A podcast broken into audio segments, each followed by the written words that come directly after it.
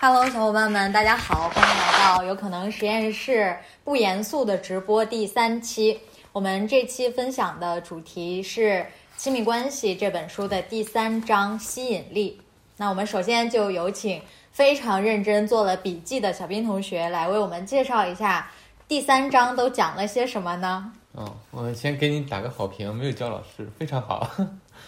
嗯，整个这个亲亲密关系第三章其实就讲的更多的是关于这个人与人刚开始接触，然后或者说深入接触这部分，这个男女之间的这个异性的这个吸引力啊，主要有三个部分。第一个部分就是这个啊，第一部分其实是一个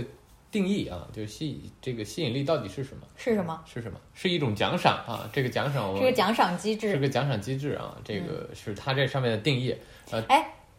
在这儿我突然想到，啊。你讲这个奖赏机制包括两部分，第一部分呢就是他人对我们的欣赏、兴趣、关注和接纳。我理解啊，这一部分就属于比较抽象的部分。嗯，然后比较实际的部分就是给可以给我们带来的物质利益，嗯比如说金钱和地位，这个是他对于这个奖赏的具体内容。那我我倒觉得这个其实还是挺挺这个好理解的，嗯就是进来一个美女，让我嗯赏心悦目，对这就是对我的奖赏。对对对啊，如果说进来，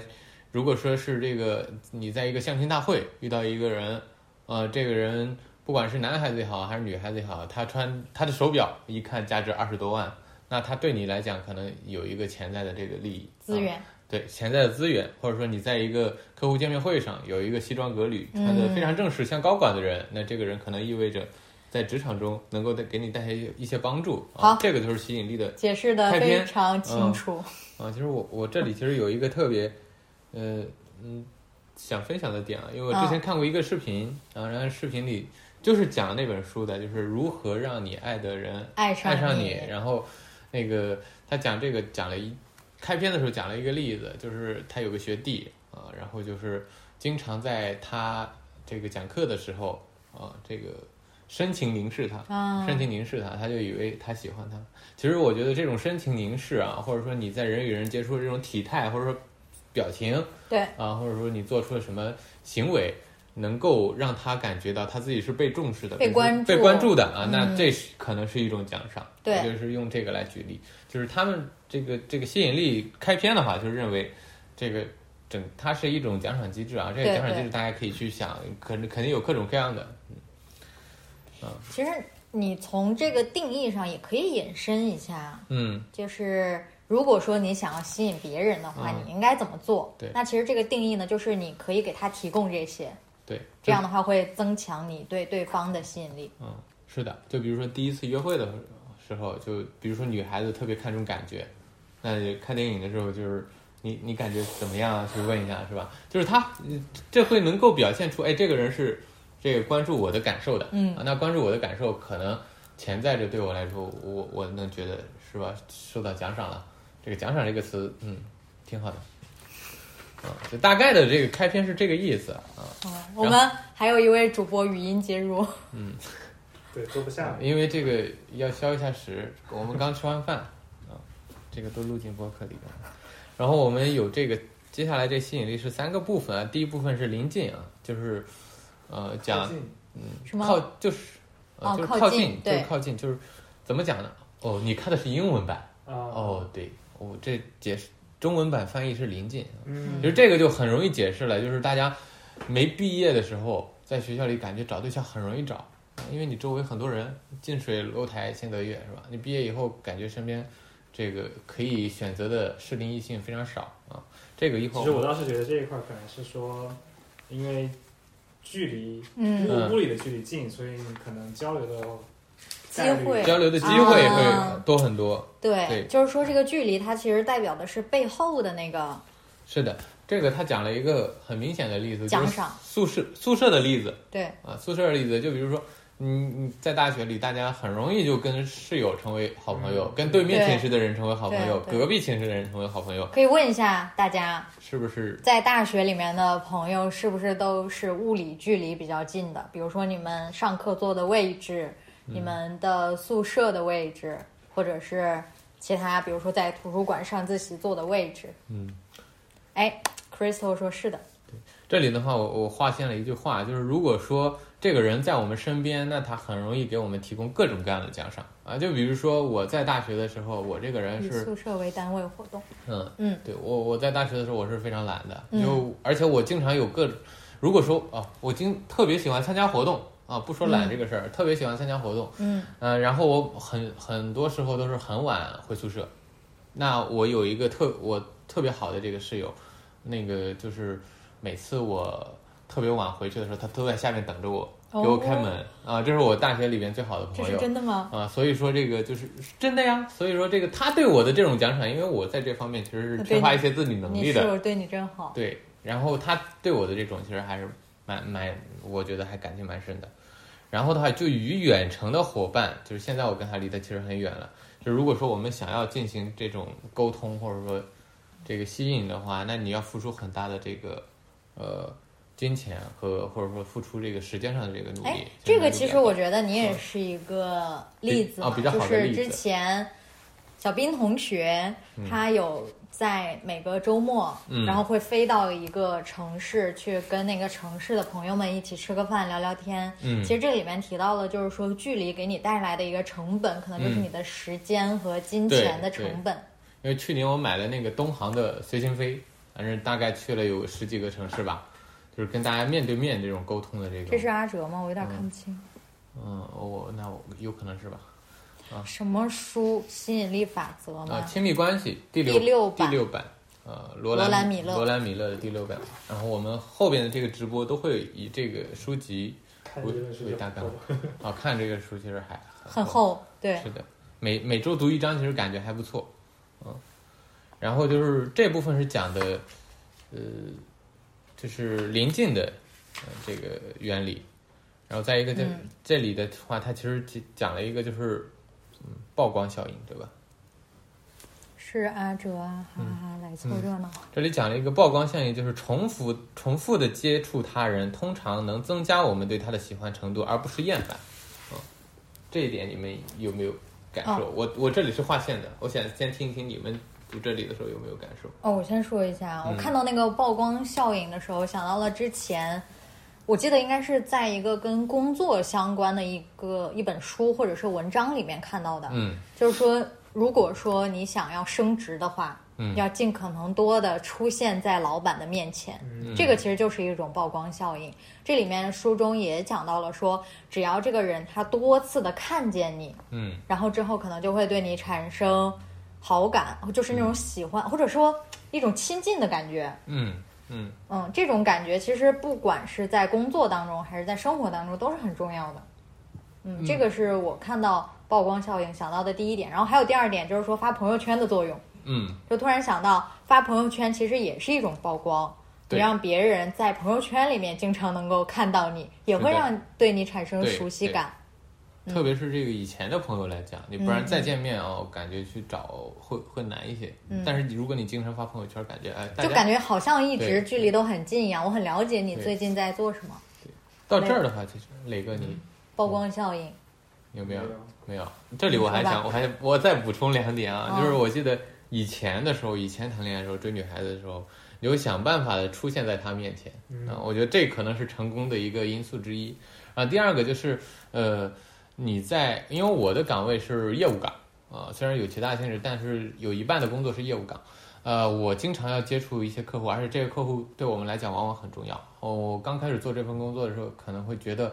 哎呀，我在他面前好像也做不了什么。嗯，嗯，但后边我会去想着是，呃，不管你去创造什么价值也好，你一定要多出现在他面前，然后你才有成为朋友的可能性。不然的话，嗯这个呃，有的这个你通过很很大费了很大的周折见了某一个董事长啊、你就留了人家一个微信，嗯然后你觉得这个逢年过节的这个拜访，好像人家也不太看重，就不去了，嗯，或者说你能，你怎么了？我的录音断掉了，继续录 你的录音断掉了。好的，回答一下大家的问题。Crystal 嗯说不喜欢发朋友圈怎么办？朋友圈它只是曝光的渠道之一，嗯大家可以想一想还有什么。比如说你不喜欢发朋友圈的话，可能更喜欢跟朋友面对面的聊天。嗯或者是私信聊天，嗯，嗯，因就为我曝光的形式应该有很多种吧？你们哦对觉得对哦还有我什觉么得曝是光的的形式？其实我我发朋友圈也不算特别频繁，嗯，啊，不算特别频繁，而且我只发嗯自己基本上都是跟朋友的合影，其他的我也不发嗯啊，所以说发在朋友圈可能是比较容易的、比较对简单啊的方式。哦，我突然想到了，就是之前听一个朋友他分享他自己的方法啊，嗯就是他关系近的朋友会有一个专门的分组，嗯所以他很多的日常会发到这个分组里面。这样的话，嗯其实你不用考虑什么，因为嗯这些人都是经过你自己的筛选，嗯你认为关系很近的朋友，你想要通过这种方式来让他们了解你自己的近况。嗯，对，这里的话，我觉得就有一个，其实原理是这样的：你要多出现在一个人面前，无论是你通过微信朋友圈也好，微博也好啊，线下见面也好，或者或者其他形式，只要你掌握这个原理的话，那我们如果说想要跟一个人更加亲近起来，那我们。就想办法出现在他面前嘛，前提是以适当的这个方式啊，适当的方式可能不在今天讨论的范畴内。就是关于吸引力方面的话，那我们应该去做一些主动出现在我们认为在乎的那个人重要的人重要的人面面前啊，嗯，好的，对，至少能让他想起来吧，不然到最后是吧？这个人是谁忘了。忘了？嗯，嗯后面就是在讲后面第二部分啊长，相刚才是吸引力嗯第一部分，然后这是第二部分，第二部分就是吸引力部分，就是他讲了一个就是长相的吸引力，嗯这个应该哦，其实刚刚那个点嗯嗯还还跟异地恋有关系，就是嗯因为你异地了嘛，他没有办法很经常时间的在一起，所以这中间就是不能把这一个点作为相互吸引的大部分的那那个，啊就临近的那个，对对对，嗯，因为你没有办法去想。对哦，对，这里其实它吸引力里面，我我也有画一个这样，哦我也有画，就是，而且就是，嗯，他在讲这个异地恋的时候，就是人们在坚持异地恋的时候，往往会谨慎的沟通，嗯去这个，呃，隐藏的隐藏一起那些容易起争议的话避免一些矛盾，避免一些矛盾，嗯是这样的，然后他们就会认为这个在如果说他们重新生活在一个城市或者一个地方的话，那他对对方的预期其实是提高的，嗯，会提高的。这个地方的话就会是，说可能距离隔得远了之后沟通减少，然后会嗯，可能就会理想化一下对方的一个嗯对，样子对。嗯这然后实际上放在发现不是一样的时候，就会有落差。对，嗯特别是结束异地以后，对对对反反而失恋的其实更多。就关于这一点吸引力的话，我倒觉得，如果说是异地的朋友们，啊，朋友们，嗯呃，这个，嗯、这是第一方面，这个关于对抗，就是对抗这个临近的问题上，那我觉得最简单的方法就是多见面。嗯嗯那比如说你确定啊，每周见一次，或者说每两周见一次，啊，我嗯觉得都差不多。其实如果说工作中你谈恋爱的话，差不多见面的频率也是这样的，对那可能就少很多。无非是说，还是会有一些挑战，就是你要克服时间和嗯金钱的成本。嗯，磊哥还要补充吗？没有没有，那我们进入第二个部分，就是长相吸引力啊。第一个就是临近，然后第二个它讲的是长相。我觉得这个应该很很好，很好理解。然后我就这个小斌我同哦画学了最有发我言画了权，一为什么？我因为我是就个颜长狗对，啊，嗯，就是我们看到俊美面孔的那一刻，已经开始对他进行了正面评价。啊是啊啊，这个这个我觉得是实话啊，对啊特别你像觉得我这个样的人人，长得真好看，这嗯已经是是有一个叫光环效应还是运轮效应？嗯。嗯对对，这个的话，而且他这边其实写了一句，就是呃，在关于颜值及正义这件事情上，具有跨种族的一致性啊。这个是九五年的一个论文引证的，就是嗯大家对自己各自民族长相美丽的这个女孩子和男孩子，其实有大概的这样一个一致性的这个评评判啊嗯，比如说嗯突出的颧骨是吧？嗯啊，然后削瘦的脸庞和这个满面的笑容啊，就比如说表情，你如果说嗯管理的好的话，那可能往往就是你站一站到台上，大家都会觉得你是一个随和的人啊，或者说容易接触的人。嗯嗯，关于长相这个部分，我划线还是哎比较我少觉的。嗯得关于长相这个部分，你觉得和大家现在的容貌焦虑有关系吗？因为嗯可能本质上都是想成为一个受别人喜欢、然后会得到关注的人，嗯，所以很多人愿意花很大的代价去专整注容貌，整容，嗯，专整嗯，容，所以现在医美就越来越火嘛。对，而且整容普遍是这个一一年的一个这个论文，它写的是美国百分之九十一的整容手术的对象都是女性。嗯就是关于这个容貌焦虑的问题，我大家可以谈一谈。就是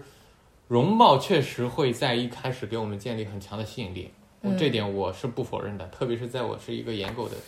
这个基嗯础上、啊，我认为这个颜值确实能给你带来一些，呃，这个就是初次见面的吸引力，或者说就是激情方面的吸引力，嗯我觉得是很容易建立的。嗯，嗯但是就是说，你跟一个人在一起，不是靠吸引力就在一起了，那你还有其他的这个部分。哦，对，当如果说你特别专注这一方面，去忽略了其他，你嗯这个书里面也写到了，对这个对要取决于你要建立的是一段短期的关系还是长期的关系，对就是大家对于不同类型的关系，它的这个标准其实是不一样的。是嗯的。如果说我嗯，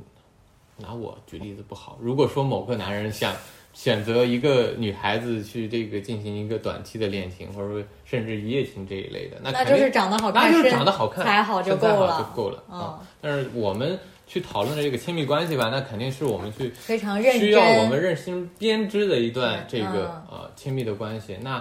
这个在这个方面，我觉得容貌倒没有那么重要，但是容貌可以帮助你在一开始能够找到更多的候选人。更多的候选人。对啊，，因为你但比如说，那假设你进行一个十人的这个相亲。嗯，啊，进来十个男哦孩子，就是你在下面挑筛选哦那你肯定是挑那个好看的嘛，嗯，或者说你第一眼是有眼缘的，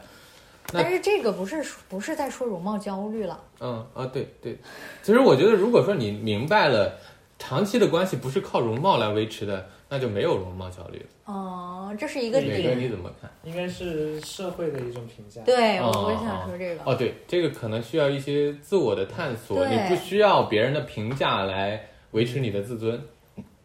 或者说，需要头脑清醒一点，因为还有一些是商家营销出来的。啊，对对对商家对营销也很很多，这个恶意的营销就是嗯加重了大家、大家也可以一起。讨论一下，关于容貌就焦是虑，大家觉得容貌焦虑的来源。嗯我个人觉得，嗯就是，嗯，因为我觉得我们的这个自信和自尊水平嗯是从小开始建立的。嗯，那当你开始建立这个自信和自尊的时候，要看它的基础是什么。比如说，如果说你觉得自己没有别人长得好看，就很容易造成之后的一个归因。嗯就是比如说长得好看这个人，他学习成绩好，受人喜欢，嗯你会觉得不是因为他努力，是因为他长得好看。对然后所以慢慢的就会越来越觉得我没有得到那些，是因为我长得不够好看。嗯所以这样的话，慢慢积累起来呢，这个落差越来越大，嗯嗯后面就更倾向于说不计很多很大的代价去去整容，去嗯就觉得嗯，我好看了，我就能拥有很多我想要的东西。嗯嗯他可能解决的不是好不好看这个问题。对对啊对对对，我觉得这个可能对是然后一个点吧。他这里其实我还是画了一段话，就是，呃，外表非常好的这些女孩子啊，他这这个论文里边只讲了女孩子，就是对别人的赞美和恭维，其实更多的是保持着一个怀疑的态度，嗯，就是她是不是为了这就很个，容易被欺骗。啊对，因为她嗯可能从小就是这样的环境，对，反而那些从小容容貌比较一般的对，她正会常更容易相信别人对嗯她的这个在这方面的赞赏。嗯嗯，我倒觉得这方面可能更多的是心灵的探索。嗯呃，容貌焦虑应该把它放到这个焦虑的部分讨论，嗯跟外貌其实可能关系并不大，嗯，好像是这么回事儿。就就反正就做了个总结啊、容貌部分的话，我觉得，呃，当然，我觉得那我们既然认识到了容貌能够带来带给我们一些正面的影响，我倒觉得我们在现实生活中有一些动作可以去做一下，就比如说像我这种面瘫的人，那你而且我就长期的口呼吸导致我其实不说话的时候，很多时候是张着嘴的。哦，这个你应该印象比较清楚，因为我们认识这么多年嘛。嗯但是今年的话，就是我发现这个问题之后，就它会导致拍照啊，或者说你在很多场合不自主的就 这样就其实是挺丑的，啊，挺丑的。嗯然后我就去做了一些纠正，会发现啊，确实会有一些效果有一些效果，嗯让你在有些场合能够更应景一些。嗯就比如说你在开一个严肃的会，你不能表情呆滞的在那儿，好像也不是很合适。嗯，就是在该下一些功夫的地方，我觉得还是应该啊要下的。嗯，我觉得你说的这个非常好。然啊后这个例子非常好吗？对，就是也不能过于放飞自我。是的，不能过于放飞自我，不拘小节可以，对，但是，嗯，你在那个某种环境下，你需要去达到的那些标准，还是应该去做的。或者说，我认为亲密关系中，那应该给对方一个呃比较好的这个视觉效果。那这个，视觉效果。比如，说你要过一个这个浪漫的七夕，是吧？那你该打扮一下，还是要打扮一下的。这个特指男生，女孩子通哎，常都我会觉打扮。得你说这点很好的嗯点在于，这个其实不关乎你的外表，啊不关乎你长什么样，好像也是，嗯对吧？所以其实你更多的注重的是，比如说啊，你要去运动啊，注重你的嗯嗯，形对，态，然后你整个人的这个状态，是这的，都会让你显得很精神，是的，包括你的这个穿着啊什么的，其实跟长相是没有，跟容貌是好没有太大的关系。啊，只要不要驼背，啊，就是这些，其实我觉得还是要下些功夫的，嗯啊，就是有我们道这个理人的形象、体态是什么样子的，我觉得还是去注意的，因为，嗯，它切实的可以给你的某些方面的工作啊，或者其实说它生活啊带来一些，他提背升后可能反映了一个人是不是喜欢他自己、热爱嗯生活。嗯嗯，也因为如果说啊，嗯你就见到一个特别不注重个人形象，嗯或者严重一点就是不讲个人卫生的人，嗯可能你背后就会预判他是一个对于生活很不认真的人。嗯，或者说对于这方面生活很不认真的，对，嗯就是他很难，就是我觉得这个对于其他的方面其实是会有影响的。嗯嗯，当然他可能是一个超出世俗的大师，但是我通常哦不那么觉得。嗯好，可以了。关于容貌，磊哥你要补充吗？没有，啊，第二部分它讲的是这个外表，嗯啊，外表这个对于吸引力的提升，第一个是临近，第二是外表，然后第三部分它讲的其实是相似性，嗯对，这个我觉得就是我们今天的这个主题标题写的就是吸引力，嗯相似还是互补，嗯，我们觉得这部分可能会更重要一些。或者说哎，你们怎么被掐到相似程序了？哦，中嗯间还有吗？你那儿还有有互惠性吗？不是啊互惠性啊？英文版和中文版有区别吗？我那看个应该是在后面。互惠性啊，反顺序是反礼尚往来哦是吧？哦啊，在这有儿一在个这儿啊，我们喜欢那些喜欢我的人啊，我觉得这个这一部分也挺重对要。，对啊，那我们把互惠性互惠性放到放到这儿旁里来了。嗯，就是互惠性的话，我看一下啊，喜欢诶诶，互惠性，就是这个，就是啊这啊，个，礼尚往就是来，这个，嗯，喜欢那些喜欢我们的人，啊，这个我觉得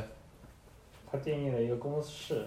啊定义了公式，啊哦哦对，对，这个公式还挺重要的。啊，对未来伴侣的期望值，伴侣的外表的吸引力乘以伴侣接纳自己的可能性。对，所以说你不能光看那些对你具有啊极强吸引我力觉的得他人，这个应该是建立在这个第一次认识的基础上，嗯对就是呃，你的这个吸引力越强，可能性越高，然后这个他越容易来接触你，而且它是一个对乘的关系对，不是一个加的关系。因为太高太高冷的那种女神，一般人也不会去对跟，她女神我也不会去追，我也追不上，对因因为为我觉得追不上。你预判对方接纳你，女神接纳你的可能性是零。对，然后的话，这个就是我不所是以他就没有吸引，也不叫没有吸引，就是嗯你可能不会采取那种行动。对，这个的话，我觉得还有个例子蛮好解释的，就是在那个单身狗自救平台上，你放了这个好看的照片之后，然后下边你的描述让人觉得你还是一个比较容易接触的人对，特别是你喜，就是我现在我也学会了，好就看写了一且普通，啊好看写普通啊，就是这种。然后我会在上面写，就是这个是个好人，可以先交朋友。然后就因为这一句嗯话，可能大家来加你加人你都的人会就变多，变多啊。确实当是然，我不是可以啊，嗯对是的，增强了你自己的吸引力。嗯，是的，就是，因为我觉得就是大家对于，嗯，喜欢自己的人，通常我们应该多跟大家互动一下。 嗯，好，大家有大家可以打字跟我们互动，你好僵嗯硬啊！然后的话就是，嗯，这里这一句开场白我画了一下，就是如何搭讪。哦，我也没有觉得前后是文有儿一个点，就嗯是、啊，还是刚才那个啊，嗯就是大家如果长得很好看的话，就不要太高冷。啊，嗯，是的，哦不，我觉得哦什么时候都不要太高冷。 特指，因为嗯你会预判一个嗯长得很好看的人，你就会预判他很高冷。嗯，对，不好接近。啊对他，对是对嗯对对，对当然这个高不高冷，其实这个还有一个前提条件，就是你你判断你想不想跟他相处这个人啊。嗯如果说你实在不想相处的人，那你高冷、嗯，完全没有问题，非常好。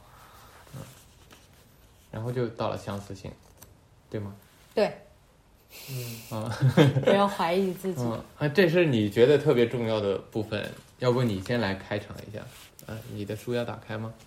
一人抱一本书，一是人不抱是一有本点书，我搞记得笑啊？，我记得你这个当时关于相似性方面，你觉得要拿出来重点讨论一下。对，这个是因为之前总听到的一个说法，就是相似还是互补呃叫什么找对象异异性相吸，啊？异就是性你会被跟自己不一样的人吸引，啊，这是之前听到的一个说法。那个是有的，他后面也解释了，就是、嗯呃，我们想要成为但是不能成为的那些人，对嗯嗯，会有一些吸引力。嗯嗯，但是呢，其实更重要的，他前面讲到的就是相似才，这叫什么？人际吸引最基本的原则之一就是相像性，同性相吸。嗯，这个我还是蛮认可的。就比如对说我是信教的，你也信教，那对我认为我们很有可能成为好朋友。对嗯，这个背后的一个原因，在心理学上讲的就是，如果这个人和我们很像，那我嗯们就他会证明我们这样是没有问题的。嗯啊，嗯那确实，嗯，那确实，我觉得这个可嗯能就是因为，所以跟我们相像的人，你会如果他跟你特别像，然后你会嗯觉得这个人真会聊天儿， 而非常睿智嗯且幽默。而且我觉得有一个点就还蛮好理解的，就是我信奉这样的人生态度，我认为嗯这做个其实我这个是就是涉及到了对价值观层面啊对的，价值观层面，我认为这样做是对的，你认为这样做是对的，那我们就是好朋友，是对吧？我认为这样做不大家对会，寻求观念一致。对，对大家就会寻求观点一致，所以我会觉得相似可能会哎更重要一些。我我打个岔，啊，你打就岔，在这儿是不是说明了我们要心态更开放一点，就是要更包容一点？因为不然的话，我们就是嗯这，叫什么？本能的就会选择接近那些跟我们相似的人。这样的话，你可能你接触到的信息啊，你讨论一个问题的观点啊，嗯都会很像，嗯，就是没有不同的这个。我觉得如果说你提这个就建议，是看你选择的人是什么，你也选择做亲密关系的伴侣，那嗯，对是一部分；你如果只是普通对，的进入朋友信息那是另外一部分。啊信息嗯信息茧房，茧而且房，对对，我是避想带免来信息这茧个。房有很多种方式啊，对，你不需要用这种方对式对来对，对，你可以自己就有很多日常维护的渠道、信息渠道是什的么的，用好搜索引擎。嗯。嗯，对，我觉得这个避免信息茧房这个事情的话，不一定用这种方式啊，因为我们讲的是亲密关系啊，不或是，者我就是在想我的一个朋友，嗯就他可能就是经常，哦，不过其实怎么说呢？我觉得我刚我的这个表达就很像后面说到的这个嗯互补。嗯其实他的我想表达的那个互补的背后，嗯还是相似性，嗯就是我希望他能给我提供一个那样的视角，嗯，哦，然后他可能就是会用一个不同的视角来表达他的嗯想法，我觉得会觉得那是我需要的。嗯这个其实可能背后还是相似的，是不是嗯？，对我换个例子讲吧，就比如说一对情侣啊哦，男方啊、更倾向于发号施令那种，对女女方就喜欢就喜欢嗯这个别人帮我做被决定帮我做决定，嗯，那我觉得这是互补吗？那你从浅层次来看，其实就是互补的。但从深层来看，他们对于这个他们权利的分配，其的实观是有点是相似是的。是相似的，是相同的。好的，有道理。嗯我觉得，所以说，我觉得最后的这个互补的部分其实还是相似。嗯那祝大家找到三观一致的这个哎，好说到朋友这儿，嗯我就想到了之前嗯我们聊的一个话题，就说怎么找到自己的灵魂伴侣。嗯，前提就是你要先有灵魂。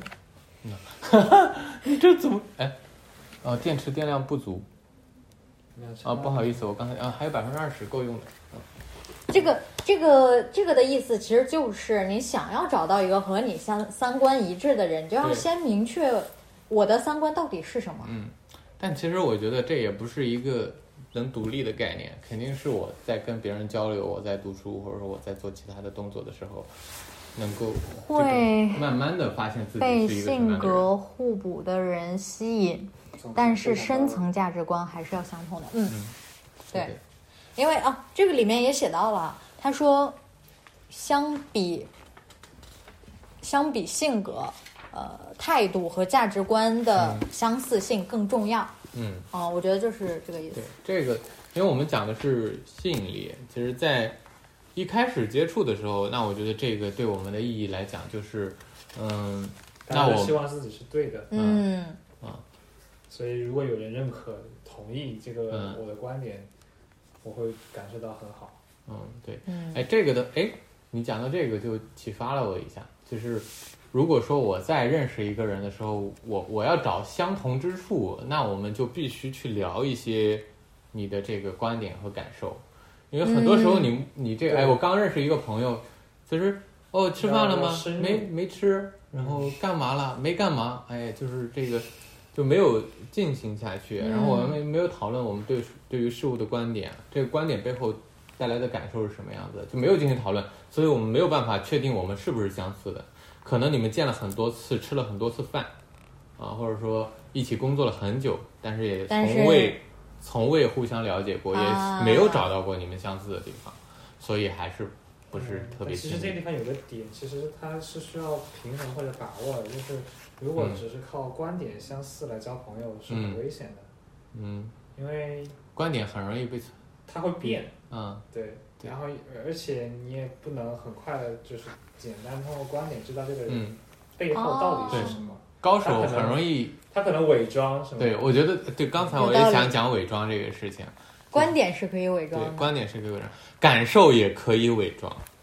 所以说，这个相似性在对，处朋友什么的，还是还是那句话，日久见人心，可能嗯对对嗯，我觉得是第二个就是需要时间，哦，我突然想到了，就说不要听他说什么，要对看看他做做什么么。对而且要看他长期的在做什对么。，嗯好有道理哦。嗯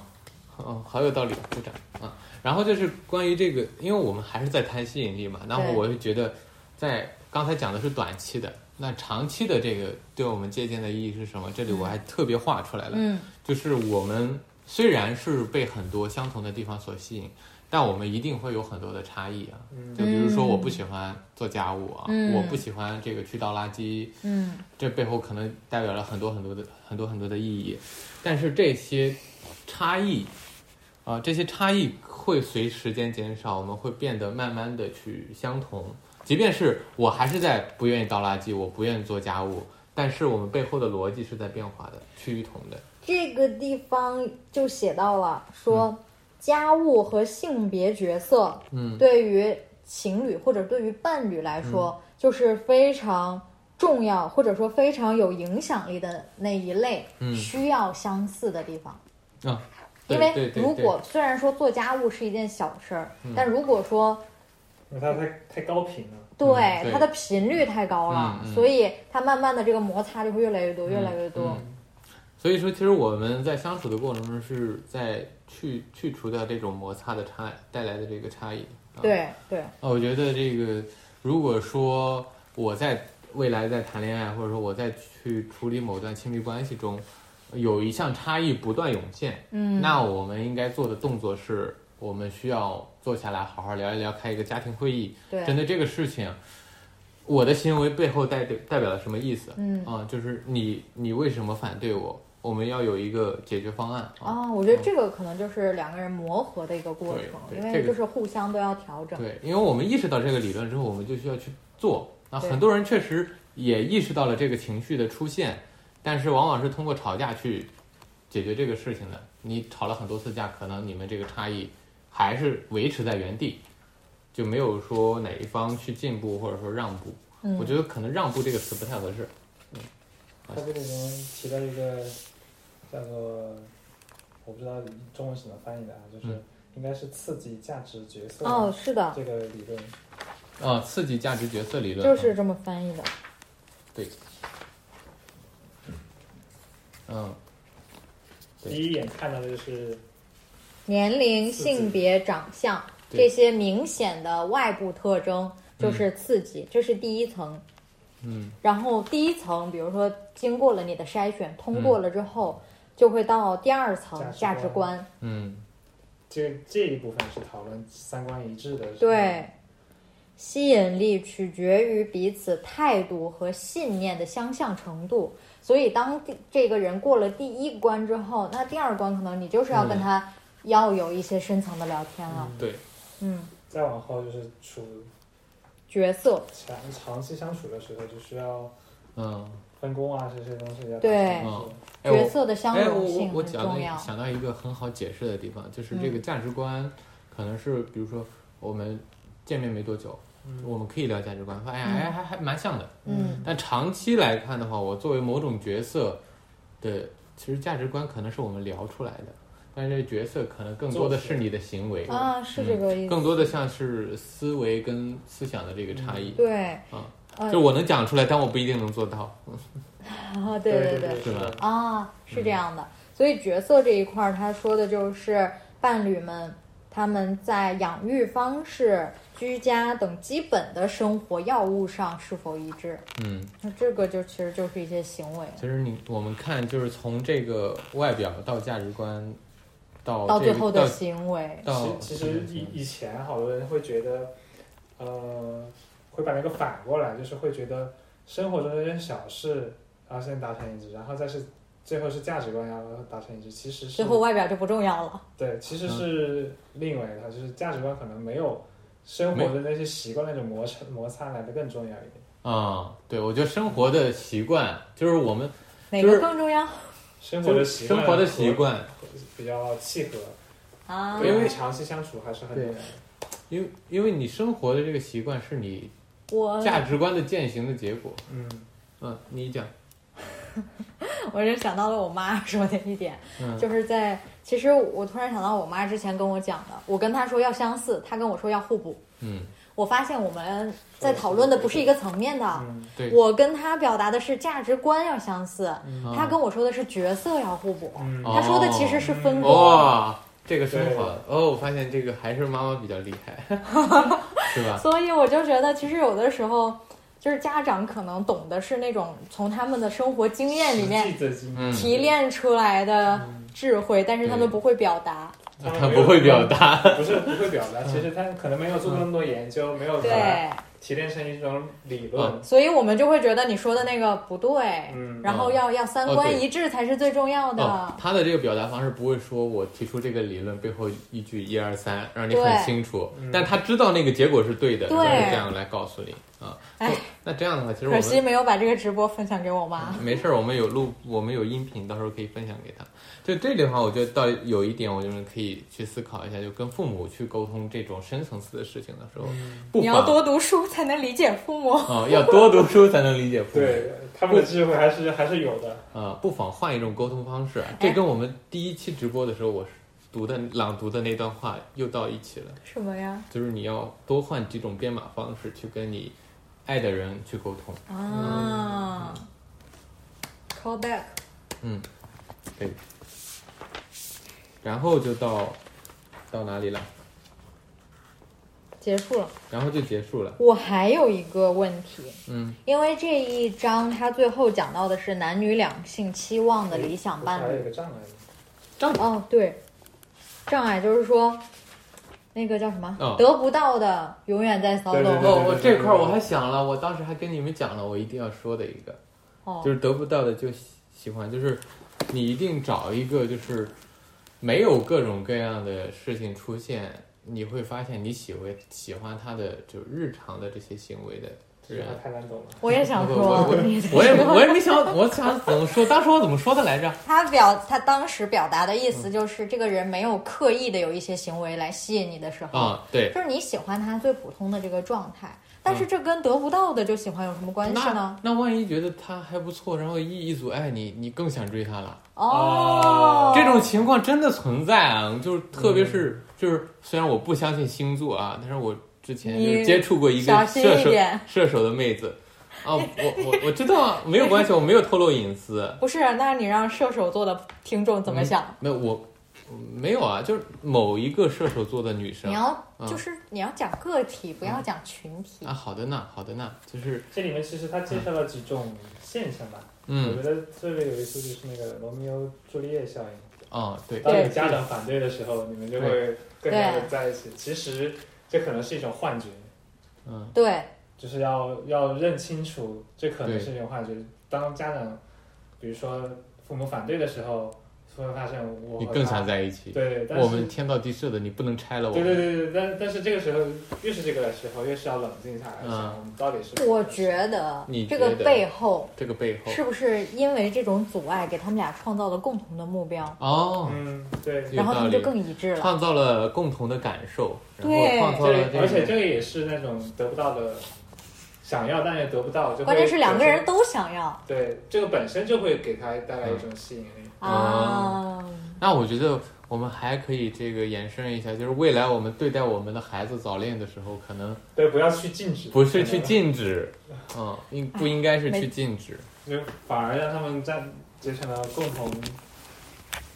嗯，展亲密现关系第六版，这个人名哎字，，你看这个是不是非常适罗合兰截图？嗯，然后回头那我为什么是反着的？来，我我这个应该更清楚一点，哎，行了，你把大家都挡住了。啊，亲密关系第六第六版的啊，然后，嗯，是的，现在现在都学到了育儿经验，非常不错，对，嗯，是然后就没有了吧？有啊其实他他说了好几个现象，哦刚刚有罗密欧朱丽叶效效应是一个，然后还有一个就是我不知道酒吧那个那个翻译是怎么。哦哦，，酒吧要打烊的时打烊候的时候，哦撩妹子成功率对，高很多。哎，我怎么没看到这个？这里这里这里，为什么？一百零三页啊，为什么？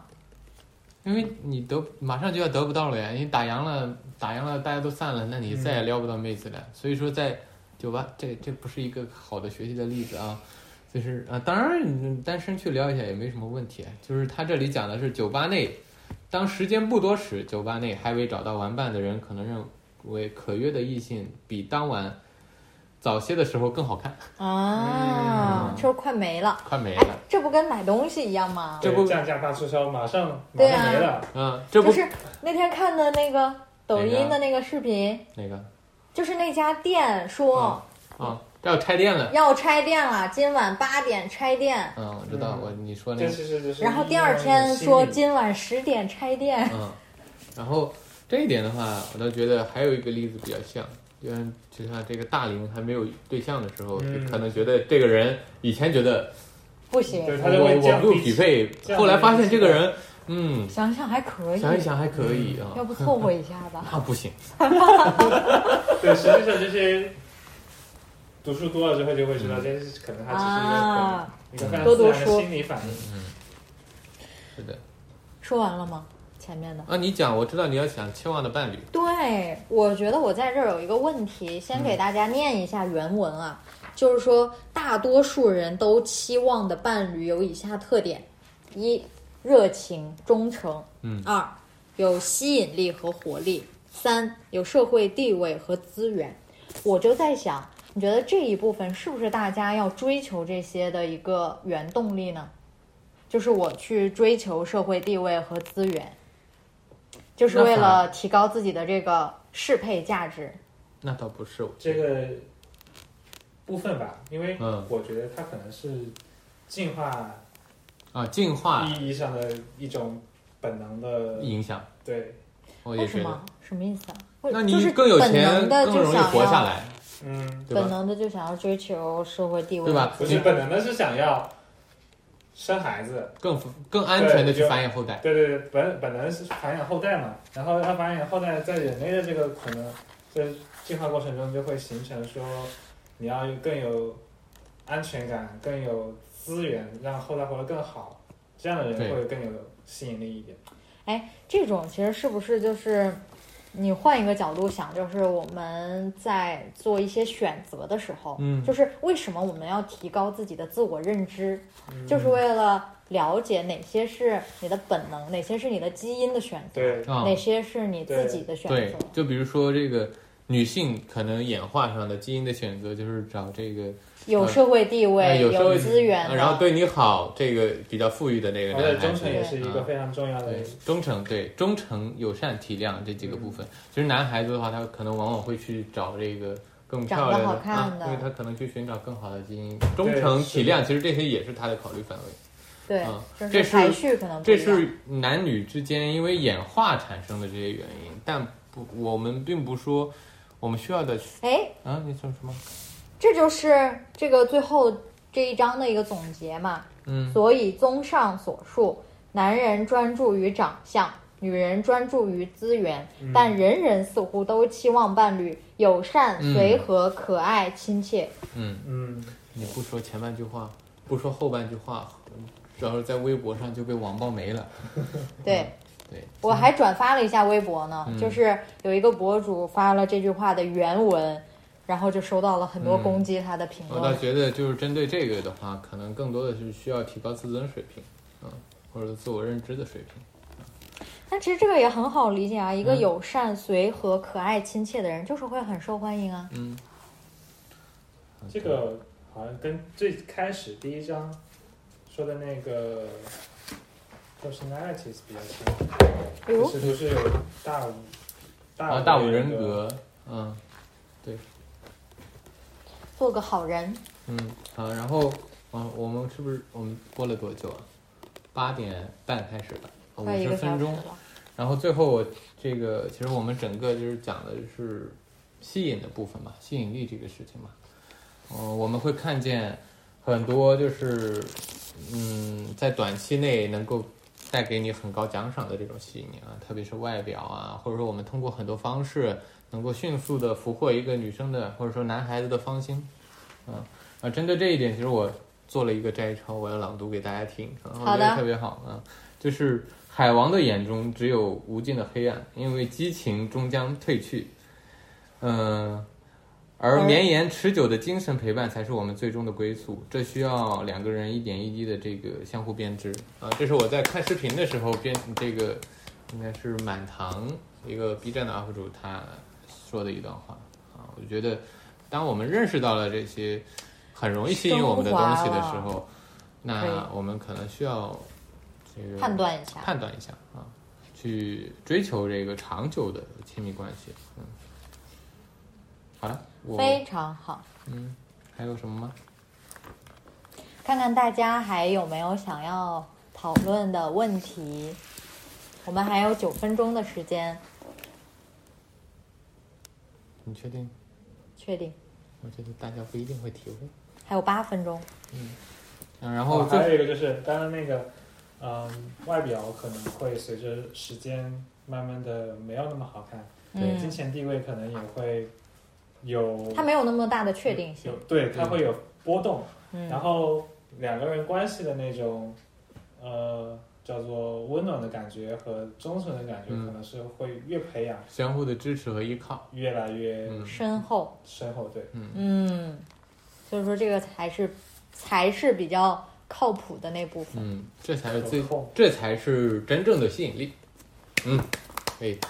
就是那这样但，是这可能也不是吸引力，就是说维持维护长期关系的嗯那个核心的那个点。对，嗯，可能就会就是一直容貌焦虑啊，或者什么，可能会嗯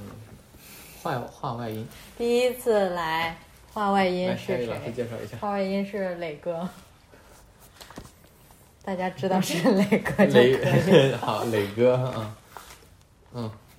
这个不适合我来讲，嗯。然后我们这本书是这个再说一下啊，罗伦米勒啊，不哎罗兰米勒的这个《亲密关系》第六版。哦，大家这个如果说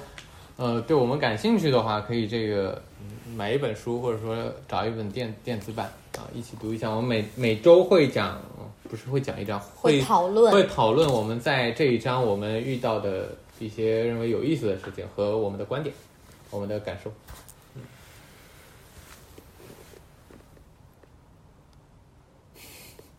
嗯，没有提问呀？你们提个问吧。